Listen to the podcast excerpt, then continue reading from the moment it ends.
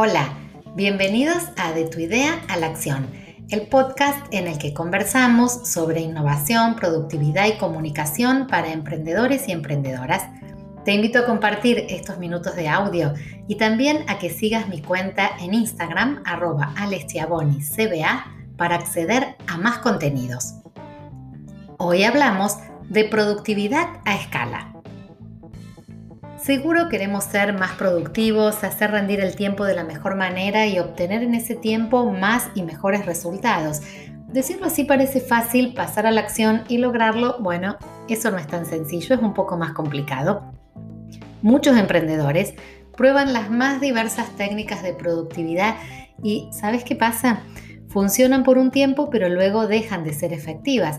Es que en la raíz de la productividad está el hábito.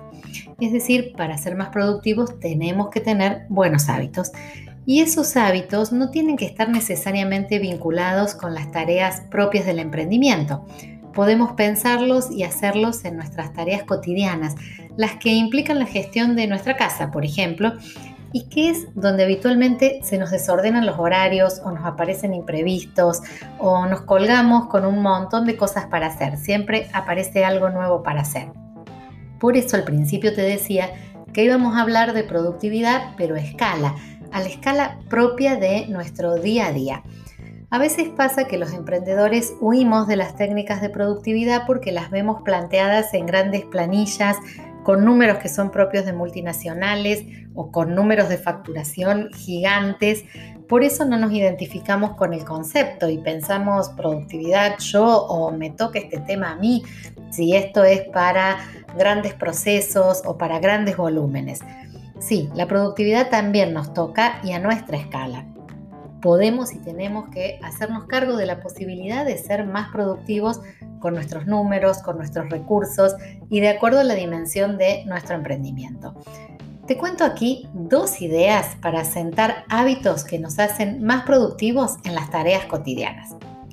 La primera se llama dos minutos para ganar tiempo. Sí, aunque parezca que en dos minutos no se resuelve mucho, es increíble la cantidad de cosas que podemos gestionar y que si no las hacemos, se acumulan, pesan y nos van quedando sin resolver. ¿De qué se trata esta técnica? De que hagas en el momento eso que sabes que te lleva menos de dos minutos. Levantar un plato, hacer la cama, llevar algo a su lugar, poner un libro en un estante, desenchufar un electrodoméstico. La lista puede ser infinita. Son microacciones que son necesarias e importantes y que nos hacen ser más productivos. Si lleva menos de dos minutos, hacelo ahora. La segunda técnica se llama Simplifica tu vida. Se trata de reducir distintos elementos que nos van demorando, trabando o que nos exigen tiempos que no tenemos. Ya ponernos a reducir esos elementos nos transforma en más productivos. ¿En qué podemos simplificar? Por ejemplo, en eliminar suscripciones innecesarias. Nuestra casilla de mails pendientes seguramente se va a ver reducida y así vamos a evitar también la tentación de abrir y leer aquello que hoy nos saca tiempo, nos distrae y no contribuye a nuestro negocio o productividad. También podemos reducir la cantidad de objetos que tenemos aunque sea en nuestro espacio de trabajo. Seremos más productivos en un espacio que no nos consuma tiempo de orden o de buscar objetos que se nos viven perdiendo porque están tapados por otros objetos. Por lo tanto, tener todo a mano y visible nos hace ser más productivos. Simplificar nuestros procedimientos también es algo que nos hace ser más productivos.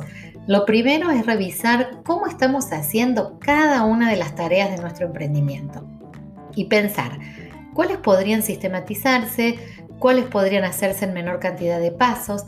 Empezar ya por esas cosas, por dar respuesta a estas preguntas, nos va a sumar productividad. Seguramente en otros episodios seguimos conversando sobre la productividad en nuestros emprendimientos. Nos encontramos en el próximo de tu idea a la acción.